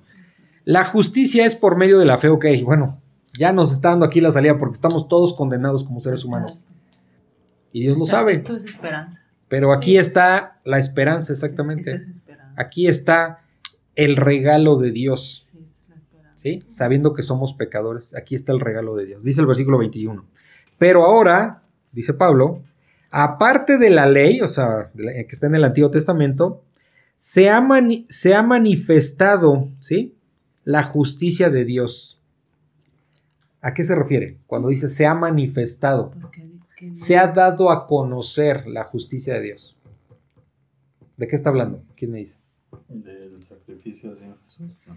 Habla de, del Señor Jesucristo. Sí. Exactamente. Él es el que se manifestó, ¿no? Sí. Porque si no, ¿con quién nos va? A ver, quiero que entiendan esta parte de justificación. Lo voy a tratar de decir sencillo. Fíjense, porque esto se está repitiendo muchas veces. La justificación de Dios. Cuando nosotros pecamos contra Dios, estamos violando su ley. Y la justicia de Dios, que también es perfecta, que dis- dice que la paga del pecado es muerte. ¿Sí? La paga del pecado es muerte. Y sin derramamiento de sangre no hay perdón de pecados. Entonces, ¿cómo le voy a pagar a Dios? No le voy a pagar con dinero porque Él es dueño de todo, no le interesa. ¿Qué es lo que para Dios tiene valor? La sangre. Acuérdense, porque de la sangre emana la vida. Entonces, el que tiene que morir en la cruz soy yo, o sea, nosotros, los seres humanos. Pero Dios en su amor y misericordia no quiere ese tipo de, de sacrificio, ¿ok? Por eso su hijo, por eso su hijo Ya dio el sacrificio. Exacto. perfecto. Entonces, un justificado es eh, un justo. ¿Quién es? El- El, el que ya pagó por sus pecados y está apartado. Y no es que nosotros hayamos pagado, es que Cristo pagó por nosotros a través de su sacrificio, a través de su sangre. ¿Sí se dan cuenta? O sea, el Señor Jesucristo pagó por el que se arrepintió, por, el que Él llamó, el que su Padre llamó. ¿sí? O sea, el Señor Jesucristo es el que paga la deuda de todo creyente, de todo verdadero creyente. ¿sí? El Señor Jesucristo es el que paga la deuda de todo verdadero cristiano. ¿sí? Cuando lo llama, no solo lo llama, sino también lo justifica. O sea, paga por él ante su Padre. ¿Sabes? Padre, ya pagué. Porque, el, porque Dios Padre que, eh, quedó satisfecho con el sacrificio de su Hijo. Dice, consumado es. Por, por eso es que no hay salvación en nadie más que en Jesucristo, porque Él es el que pagó por nosotros. Nadie, absolutamente nadie pagó por, por nosotros, nuestros pecados. Entonces teníamos un problema contra Dios. Entonces ahora eh, no es, ya no tengo ese problema, pero, pero yo no pagué, fue Dios que pagó por mí Sí. o por nosotros. ¿Sí me explicó? Entonces. Entonces dice, entonces un justificado es, es al que ya se le hizo justicia. ¿Cómo alguien puede, qué puede ser justo cuando yo me paso un semáforo rojo y me detiene la patrulla y me pone una multa? ¿Qué es lo justo? Pues, que Que yo pague la multa, ¿no? Entonces, cuando el Señor ya pagó por nosotros como creyentes, ya pagó por nuestros pecados en la cruz, entonces ya somos justificados. ¿Sí se entiende? Ya somos justos, ya somos apartados de Dios, porque Él ya pagó por nosotros, ¿se entiende? Ahora ya somos esclavos de Dios, ya no esclavos del pecado, somos esclavos de Dios. Y dice el Señor, mi yugo es más ligero que el del hombre, ¿sí? Entonces, cuando dice aquí en el 21, pero ahora aparte de la ley, se ha manifestado, el Señor Jesucristo, se ha manifestado la justicia de Dios, porque pues Él es el que paga por nosotros, ¿no? Dice, testificada por la ley y por los profetas, ¿sí? Es decir, cuando dice testificada, esa justicia eh, eh, se testificó desde, desde la ley y los profetas, es decir, en palabras sencillas, las profecías que hay en la ley y que los profetas anunciaron apuntaban a la persona del Señor Jesucristo. O sea, toda la ley, todo el Antiguo Testamento habla, todo el Antiguo Testamento hablan del Mesías. Y todas esas profecías que fueron en la primera venida, no tengo ahorita se me olvidó el dato exacto, son más de 200 profecías que se cumplieron con el Señor Jesucristo. 216, algo así. No, no estoy seguro de la cifra exacta, pero más o menos. ¿Sí? Todo se cumplió. Todo se cumplió. Jesucristo, en la primera venida del Señor Jesucristo, se cumplieron todas esas profecías. ¿Ok? Entonces, por eso aquí dice, testificada, otra vez del versículo 21, pero ahora, aparte de la ley, se ha manifestado la justicia de Dios, testificada por la ley y por los profetas, ¿sí? O sea, yo, eh, eso en el estudio que tenemos luego del Evangelio de Juan, lo hemos platicado, que si estamos en un juicio, ¿quién puede testificar que Jesús es verdaderamente el Mesías anunciado en el Antiguo Testamento y el Hijo de Dios? ¿Quién? ¿Quién puede dar testimonio de Jesús? ¿Eh? A ver, la pregunta A ver, aquí, aquí les va. ¿Quién puede dar testimonio? ¿O quién puede, más quién puede corroborar que Jesús es verdaderamente el Mesías y el Hijo de Dios? Dios mismo. Los apóstoles. Ah, Todos los que lo, lo, vieron con él, ¿no? A ver, aquí les va. Para que esto lo tenga usted siempre bien claro, porque esto se los pueden de repente les va a servir cuando alguien te, cuando alguien te confronte. Estamos en un juicio humano a ver, es cierto que lo que dice la Biblia, es cierto que Jesús es el Hijo de Dios, a ver, compruébamelo. ¿Qué diríamos, no?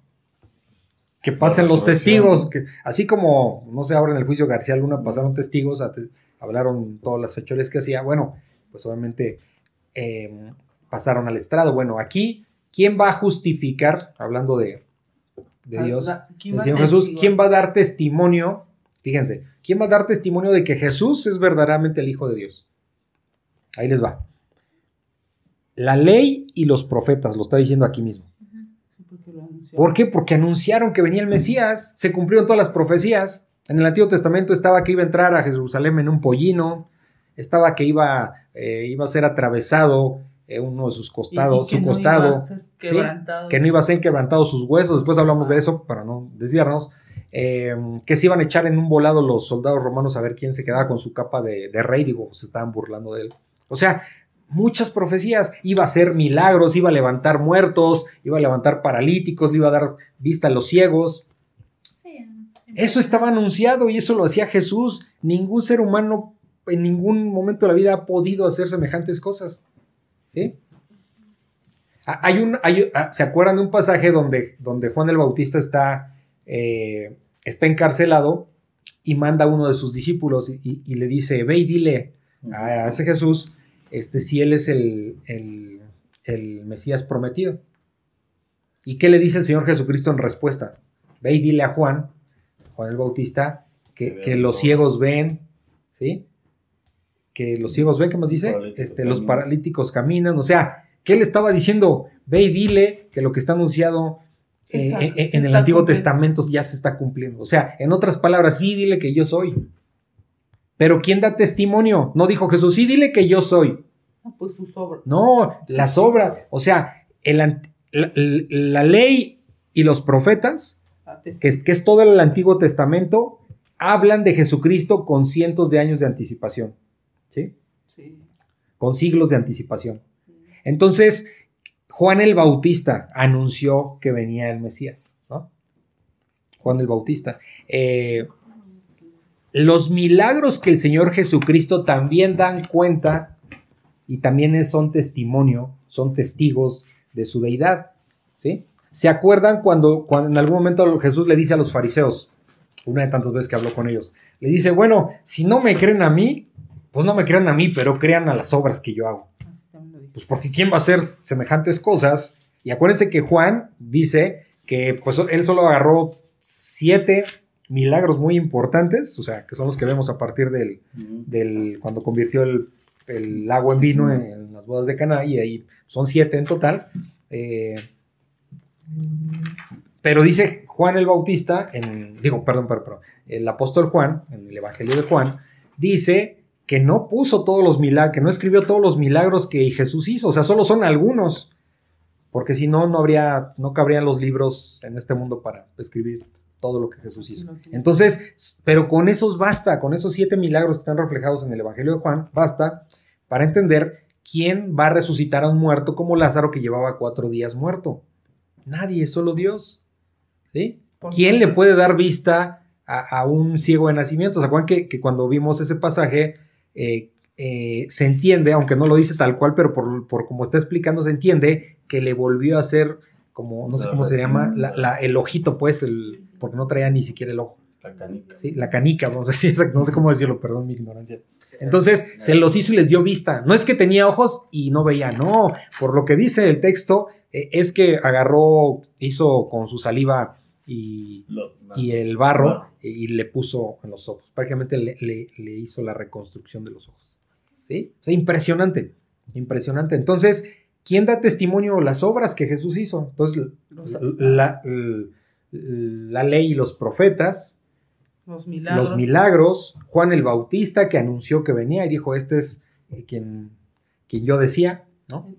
Entonces, Dios da testimonio yo lo puse, es que eso ya lo ves explicado. Dios, Dios, Dios testimonio de Jesús es Dios cuando bajó la paloma. Sí, Dios mismo da testimonio, Dios Padre, ¿no? Dos veces, ¿qué dijo? Este es mi hijo amado, en el cual tengo complacencia. y en la segunda vez dijo, este es mi hijo amado, en el cual tengo complacencia, eh, a él obedecer. También está. Dios mismo. Entonces, ahorita Arturo mencionaste los apóstoles. sí, también, los apóstoles, porque los apóstoles dieron, ¿qué, dijo Jesús? Van a ser mis testigos. Ah, también ellos. Los ¿Por qué? ¿Y por qué él les dio igual poderes para poder sanar, igual levantar eh, muertos, como en el caso de Pablo, ¿se acuerdan cuando se cayó este, eh, este ah. muchachito Eutico o Eutico, Ajá, que se cayó del tercer piso y se murió y lo resucitó Pablo? ¿Por qué? No era Pablo, Dios le dio sus poderes. ¿Por qué? Para que esos milagros corroboraran que verdaderamente venían de parte de Dios. No para atraer, acuérdense que los milagros, y lo hemos visto hasta el cansancio, los milagros no es para atraer nuevos creyentes, no, es para corroborar que, vienen de parte de Dios. ¿Se fijan? Entonces, ellos, los apóstoles, fueron testigos y todos, excepción de Juan, del apóstol Juan, todos murieron de, murieron de manera trágica, dieron la vida ¿Cómo alguien va a dar la vida por, una mentira? Su propia vida la va a dar, va a dedicar por una mentira y, va a dar su vida por una mentira. No, eso no, existe. Entonces los apóstoles también dan testimonio. ¿Sí? ¿Sí se dan cuenta? Como hay mucha evidencia que es irrefutable. Está la resurrección porque... Bueno, ese es como, exacto, eso iba. Eso es como... Lo contundente. Lo contundente. O sea, si no hubiera resurrección, no tendríamos nada que estar haciendo aquí estudiando. Porque sería un muerto igual que Buda, que, que Mahoma, que la Virgen de Guadalupe, que los santos y que no sé qué tanta cosa tenemos, ¿no? Cada quien en su contexto, porque estamos en México, pero por todos hay. Pues Todos están muertos, ¿sí? Todos están muertos. El único que está vivo es el Señor Jesucristo. Entonces la resurrección y el que más de poco más de 500 personas hayan visto resucitado al Señor Jesucristo, que ascendió, habla, es el testimonio este, impresionante, que, venció a la muerte y por eso estamos con el Dios verdadero. Y por eso podemos confiar que lo que estamos leyendo y estamos estudiando es verdadero. Porque la pregunta siempre es, la pregunta del millón, ¿y cuál es la religión verdadera? Ninguna. La verdadera es lo que está en las escrituras, que es llevar una relación personal con Dios. la única verdad es la palabra de Dios. La única verdad es la palabra de Dios. ¿Ok? Entonces, a pesar, acuérdense, y más ustedes como niños, ahorita lo que está haciendo el mundo, y estamos ya en ese tiempo, es que están a todas luces desacreditando las escrituras, desacreditando a Dios, diciendo que no existe, que son tonterías, en fin, blasfemando contra Dios. Entonces ustedes tengan mucho cuidado con eso, no se dejen engañar, porque el ataque está muy fuerte y ustedes están muy pequeños para eso, ¿no? O sea, están muy pequeños y puede ser más, si de por sí a todo mundo se confunde, ustedes como niños con mayor razón los pueden confundir y les pueden meter ideas en la cabeza y cuando menos se den cuenta los están alejando de las cosas de Dios. Acuérdense que si algo tiene Satanás es que es bastante inteligente en ese sentido, ¿no? Para hacerlo malo, obviamente. Entonces hay que tener mucho cuidado, ¿sale? Ok, entonces, eh, ¿en dónde me quedé? A ver. En el- el 22. Ok, bueno, otra vez el 21. Pero ahora, aparte de la ley, se ha manifestado la justicia de Dios, testificada por la ley y por los profetas. Dice versículo 22. La justicia de Dios por medio de la fe, por medio de creer en Jesucristo. Jesucristo. Ahí está, en nadie más, en Jesucristo. Para todos los que creen en Él. ¿Sí? Porque, otra vez, no hay diferencia. No hay diferencia entre judíos y gentiles, es lo que está diciendo. No hay diferencia de personas. Porque no hay diferencia, dice el versículo 23. Por cuanto todos, judíos y gentiles, todos pecaron y están destituidos, están fuera de la gloria de Dios. Dice el versículo 24.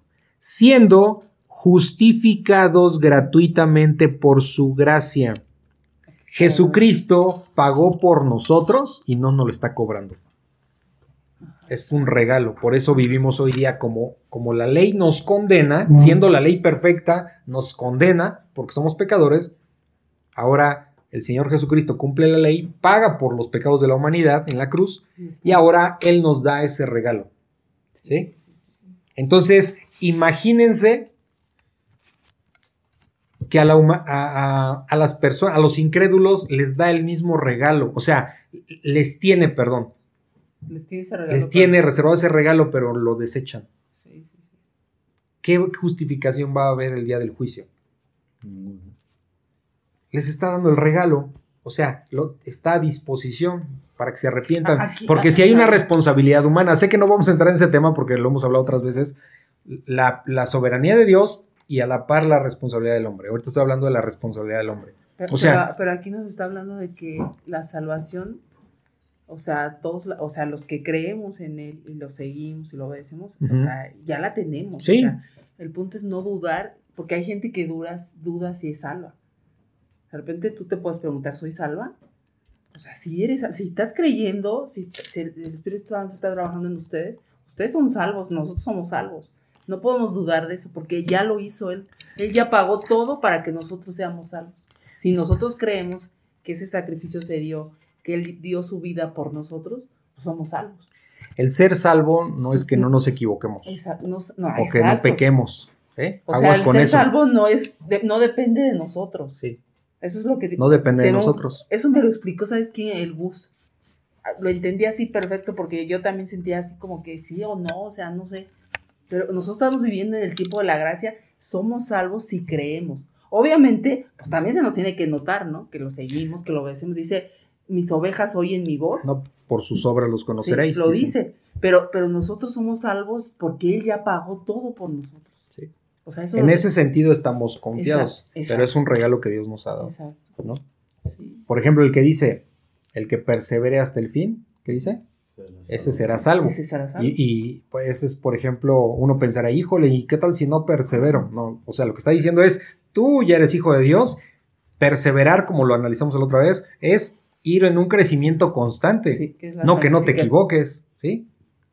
No dice el que gane primero, Ajá. el que llegue primero, no dice eso, el que persevere. Sí. Yo puedo en una carrera de, de, de- ¿cuántos son el maratón? 20, 42. No, 40 42 kilómetros. Puede que llegue al último, pero me esforcé, me explico, y llegué.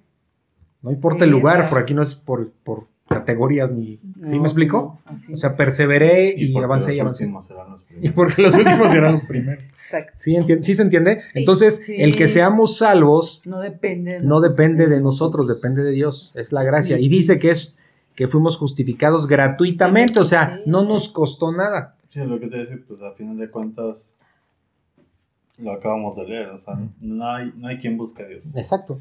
Entonces el hecho de que estés aquí, pues es porque Él te trajo.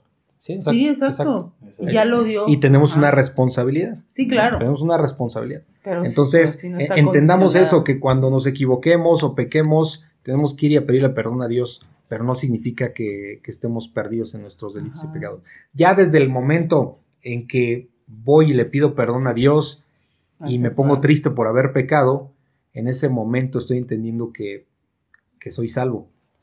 Porque si no lo fuera, no voy a Dios Sí. a pedirle perdón. No me Si tú- importaría. si tú practicas el ¿Sí me pecado y no sientes nada, bueno, entonces ahí sí te puedes cuestionar. ¿Sí? O sea, sí soy salvo, o sea, sí creo, pero eso si, si practicar el pecado, te, o sea, pues no me importa. Está- estaba viendo un video de un, de un pastor, en un negrito en Estados Unidos. Eh, una señora, yo creo con su cámara de vigilancia, no estaba en su casa y le habla a la policía. Le dijo, oiga, ¿sabe qué? Hay un señor regando mis plantas afuera, afuera de mi casa. Dice, entonces, eh, y hay una camioneta que no conozco en mi garage. Y entonces, pues llega, ok, no estaba la señora en su casa, pero llega el, policía y le dice, ¿qué está haciendo? No, pues aquí, este, regando las plantas, ayudando a mi vecina, algo así, a regar las plantas, ¿no? Oiga, pero es que usted, esta no es su casa, usted no puede estar aquí. El chiste es que el, el policía muy amable diciéndole, pues usted qué hace aquí, o sea, nadie lo, ahora sí que nadie lo llamó. No es su casa. No, pues se, pues, se empezó a poner violento ese pastor. No, oye, yo fui policía y no sé qué, y, y, este, O sea, el- el se puso, se, se alebrestó cuando el policía se mantuvo tranquilo. Entonces lo primero que me vino a la mente dije, qué vergüenza, o sea, por eso so- son piedras de tropiezo, porque ese no es un pastor. Primero no tiene el fruto del espíritu, eso era muy evidente. O sea, era agresivo, era grosero, prepotente, se mete en una propiedad privada. ¿Sí me explico? No se arrepiente porque ya lo peor dices, ah, Pues ¿qué podría hacer? ¿Sabe qué? Ah, sí, bueno, discúlpeme, no está el vecino y yo quise regar sus plantas, pero yo me salgo, no, discúlpeme, no, no era mi intención, qué sé yo, ¿no? Entonces, sí se dan cuenta y dices, ¿y es un pastor? Es una vergüenza. Pero o sea, creo que en el 12 habla. ¿sí? Entonces, entonces, ahí, que- pues hay que cuestionarse si realmente es salvo, ¿me explico? Porque lo que a todas luces se ve, pues no. Por, por todo lo que implicaba eso que, eso, ese ejemplo que les puse. Entonces dice el 24, siendo justificados gratuitamente por su gracia, o sea, por- por- es un regalo de parte de Dios mediante la redención, ¿sí?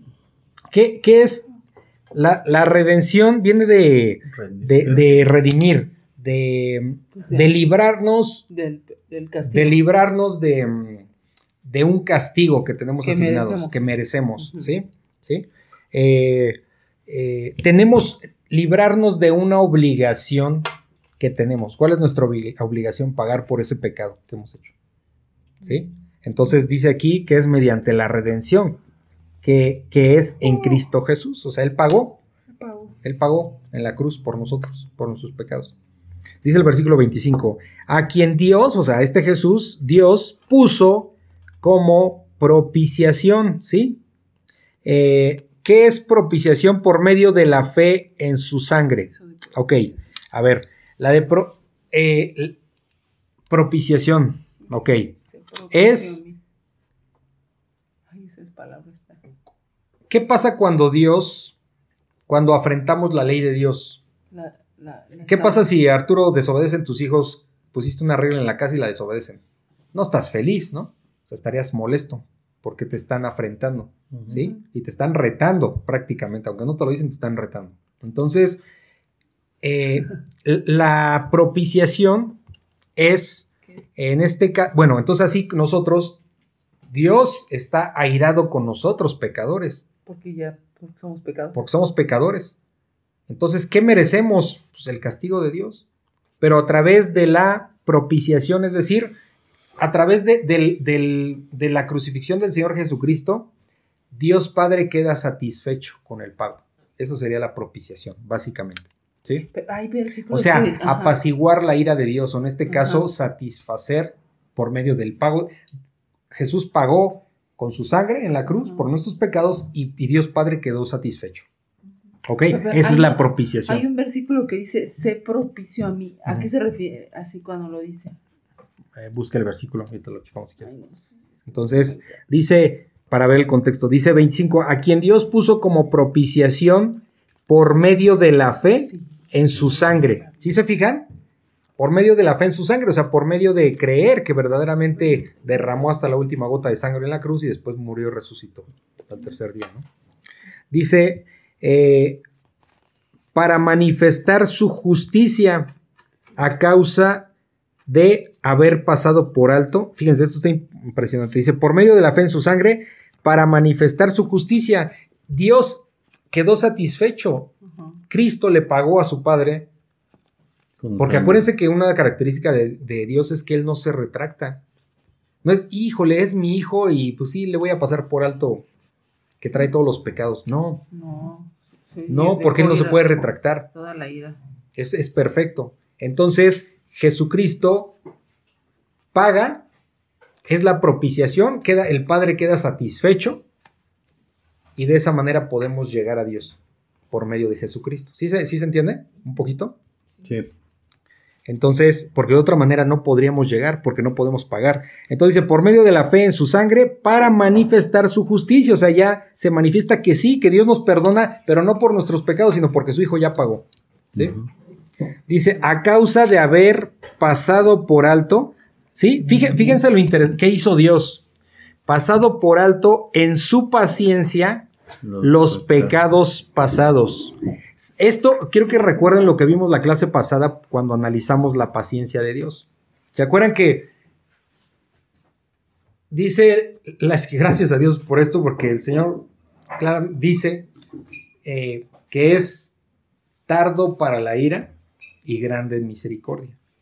En el momento en que nosotros, este es el mundo, o sea, a ver, vamos a poner este ejemplo.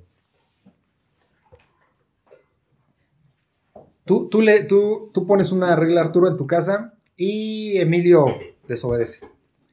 ¿Qué es lo que merece en ese momento? La palita, ¿no? Pero de ya, ¿a poco no? Sí. Bueno, en la paciencia de Dios nos da tiempo para arrepentirnos y para que lo busquemos. Por eso dice aquí, este, para manifestar su justicia a causa, fíjense, ¿por qué? A causa de haber pasado por alto. Esto no significa que Dios pase por alto los pecados, ojo. ¿Sí? Simplemente fue paciente, dio tiempo. Pero va a cobrársela. ¿sí? Entonces, dice, a causa de haber pasado por alto en su paciencia los pecados pasados. O sea, el Señor, los que llegamos ya grandes a Cristo, ¿cuántos pecados no tenemos desde que nacimos? O, la gente que llega de 70 años a Cristo, ¿cuántos pecados en toda su vida no tiene? ¿No Dios pudo haber ejercido juicio con esa persona, o igual con cada uno de nosotros, en ese momento? ¿No esperarse tanto tiempo? Pero se esperó. ¿Por qué el Señor no ha regresado por segunda vez. Exacto, muy bien Arturito. Precisamente eso. Porque todo está esperando para que más personas se arrepientan. Tardo para la ira, grande misericordia. Y es lo que está diciendo aquí. Dice, para manifestar su justicia a causa de haber pasado por alto, y por eso les digo, no se entienda que, como que ya se, se le olvidó, eh, solamente cuando nos arrepentimos, bueno, pues ahí sí, se, ya echa al fondo del mar todos los pecados y ya no se acuerda más de ellos. Dice, para, eh, a causa de haber pasado por alto en su paciencia, o sea, se contuvo, los pecados pasados. Nos dio tiempo. ¿Se fijan? Digan, incluso esto aplica para los incrédulos, implica para los pecadores. Imagínense qué tanta paciencia tiene Dios que alguien se muere de 80 años rechazando a Cristo. Dígame si no fue tiempo suficiente que Dios le dio para que se arrepintiera y ya no es responsabilidad de Dios. Esto aplica hasta por los incrédulos. ¿Sí? ¿Algo ibas a decir, Arturo?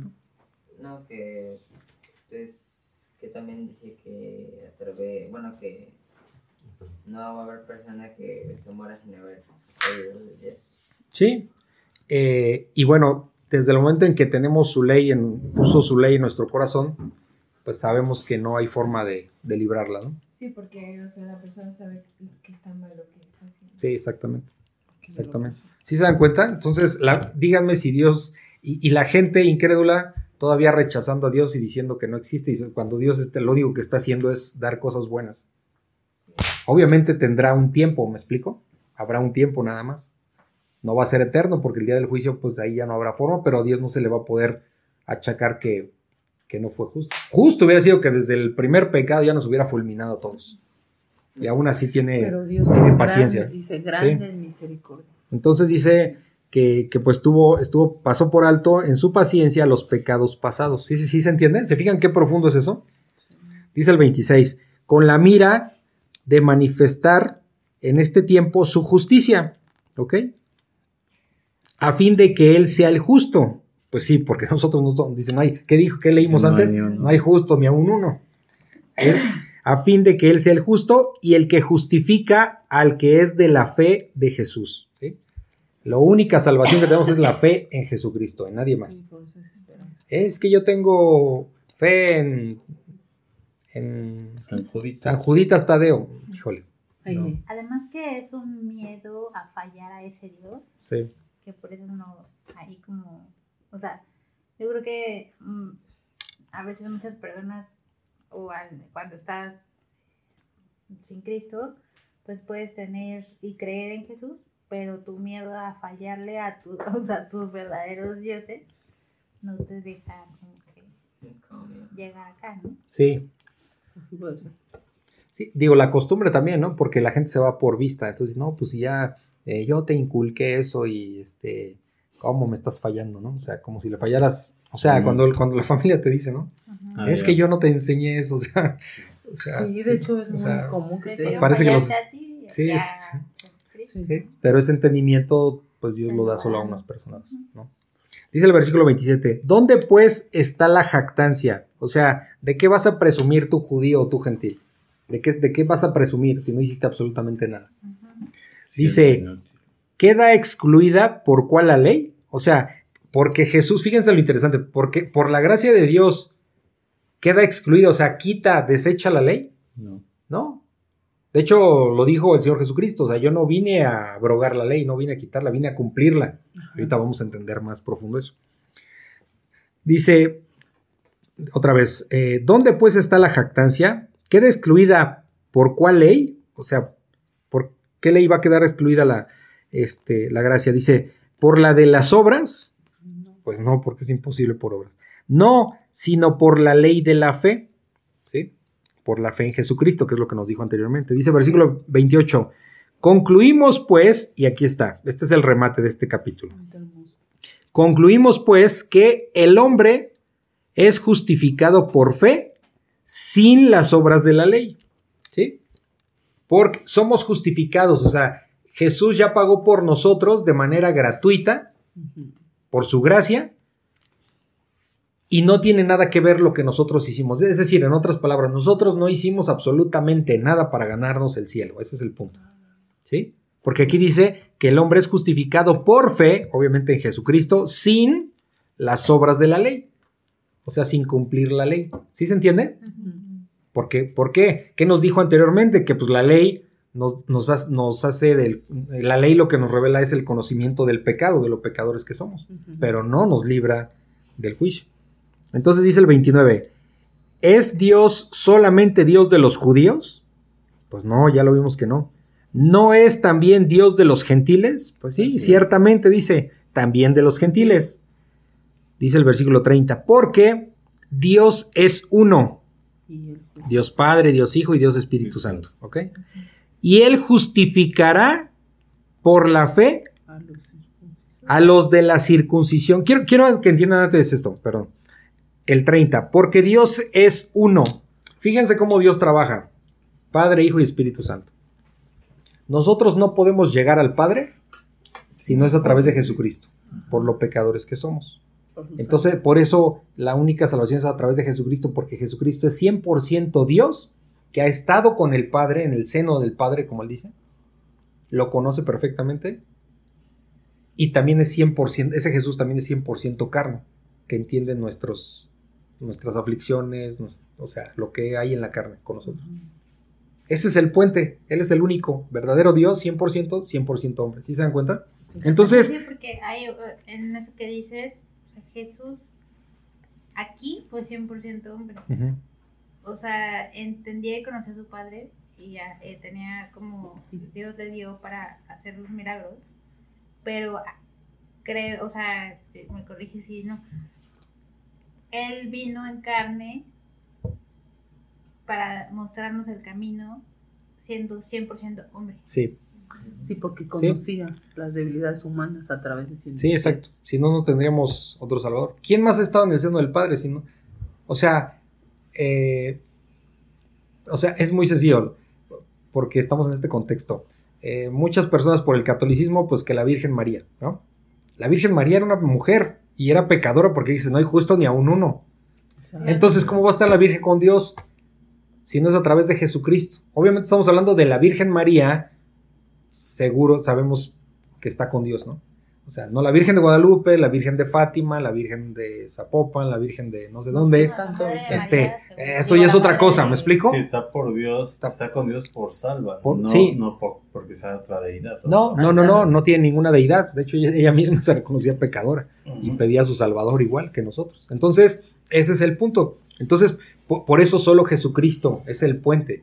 No hay ningún otro nombre dado a los hombres en el que puedan ser salvos más que Jesucristo, hombre. camino, ¿Por qué? Porque Él es Jesucristo. Dios, eh, Dios 100%, hombre 100%, es el único puente que tenemos con Dios. Para eso. Entonces, fíjense a lo que iba con esto.